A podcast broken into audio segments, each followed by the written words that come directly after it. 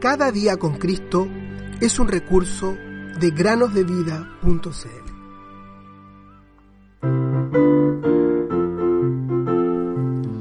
El Señor es mi pastor, nada me faltará. Salmo 23, 1.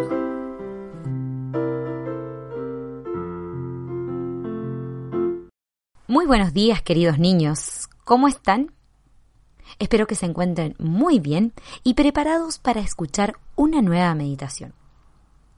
Hoy les contaré una breve historia de una pequeña carta que un niño le escribió a su mamá. Él tenía tan solo 11 tiernos años de edad. Sin embargo, su joven mente ya había sido impactada por la palabra de Dios, gracias a sus padres, pues ambos confiaban en el Señor Jesucristo.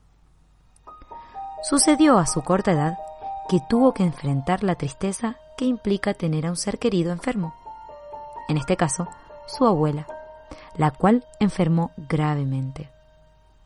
Este evento causó en el pequeño niño, sin duda alguna, una gran impresión, al punto de que lo llevó a pensar seriamente en el asunto de la eternidad.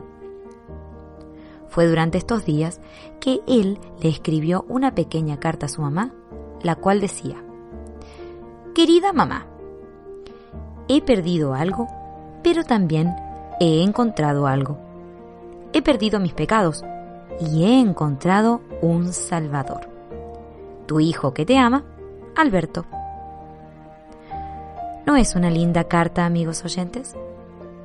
¿Cuántos de nuestros oyentes podrían escribir estas mismas palabras de todo corazón y en verdad? Estas nos recuerdan a las palabras del apóstol Pablo, quien escribió, Cristo murió por nuestros pecados, conforme a las Escrituras. Primera los Corintios 15, 3. Él se las escribió a quienes habían creído en el Señor Jesucristo. Ellos habían escuchado el precioso Evangelio de Jesús y habían confesado su nombre, y Él los había salvado. Con qué ternura y con cuánto amor estas palabras hablan a nuestro corazón. Cristo murió por nuestros pecados. ¡Qué amor expresan!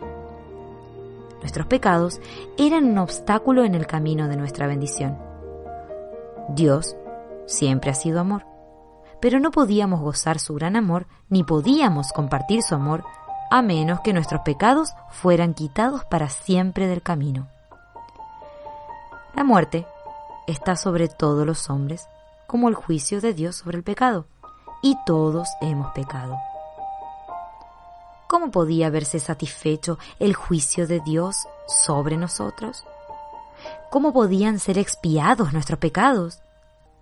La respuesta se hallan las bellas palabras que ya hemos expresado. Cristo murió por nuestros pecados. Así es. Él murió por aquellos horribles pecados que nos privaban de la presencia de Dios y traerían juicio sobre nosotros por toda la eternidad. Quizá recuerdan aquel versículo famoso en Isaías 53. El Señor cargó en él el pecado de todos nosotros. Isaías 53, 6. Querido amigo o amiga, ¿estás entre aquellos que conforman el grupo de la expresión todos nosotros? Si formas parte de aquel grupo, entonces puedes decir, como aquel pequeño niño, he perdido mis pecados, pues ellos fueron puestos sobre Jesús cuando Él los cargó en la cruz. Y también puedes decir, he encontrado un Salvador. Debido a que Él murió por tus pecados, Él se ha convertido en tu Salvador, ahora y por la eternidad. Piensa en cuánto le costó al Señor Jesús el sufrir por los pecados. Y cuando pienses en todo lo que Él sufrió por ti, entonces podrás valorar su amor y desear vivir para aquel que murió, pero que también resucitó para vivir por todos los que confían en Él.